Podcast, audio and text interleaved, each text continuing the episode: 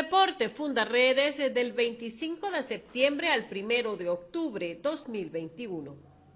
Fundaredes realizó su encuentro nacional de la Red de Activistas 2021 en el que participaron más de 50 integrantes y voluntarios. Durante la actividad se trazaron nuevas metas para continuar fortaleciendo el trabajo por la defensa de los derechos humanos en Venezuela, con especial atención en el caso de los activistas de la organización que hoy son víctimas de detención arbitraria.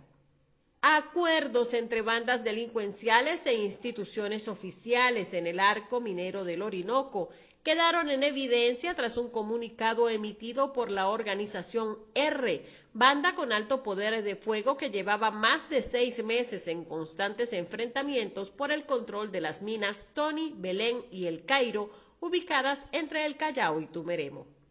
Según el comunicado, la banda suscribió un acuerdo de paz con altos funcionarios de la Corporación Minera Venezolana y voceros de la banda El Tren de Guayana. Fundarredes ha denunciado de manera reiterada la violencia desatada a partir de la guerra por el control de los territorios auríferos del arco minero del Orinoco, con la complacencia e inacción de las autoridades civiles y militares del Estado venezolano.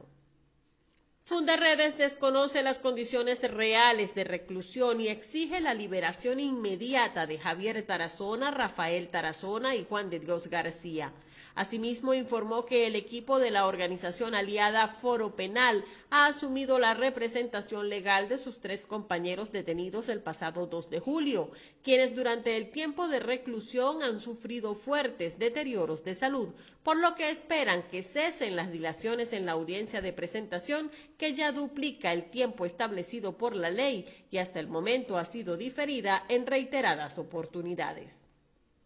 Fundaredes, tomando en cuenta las necesidades de las comunidades y sectores más vulnerables en referencia a la violación de derechos humanos, asiste con sus programas Los Derechos Humanos van a la escuela en la comunidad y Actívate a varias comunidades de cuatro parroquias del municipio San Cristóbal y al municipio fronterizo Junín del estado Táchira, atendiendo esta semana a las comunidades de Barrio Sucre y Plaza Venezuela. Parte de estas jornadas de formación ciudadana se llevan a cabo en alianza con otras organizaciones e instituciones públicas y privadas de los estados fronterizos.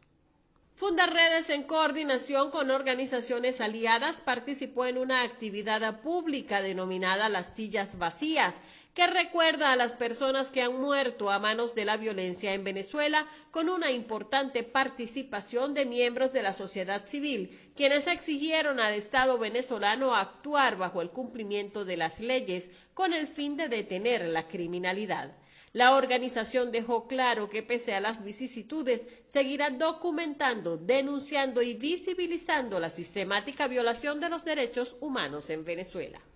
En Bolívar, ciudadanos de El Callao hallaron un bolso azul con dos cabezas humanas en su interior, sin que hasta el momento se conozcan más detalles sobre estos terribles asesinatos. También en Bolívar, cinco sujetos presuntos integrantes de una banda delictiva conocida como los Alexitos se enfrentaron a tiros con la policía mientras intentaban evadir una orden de aprehensión.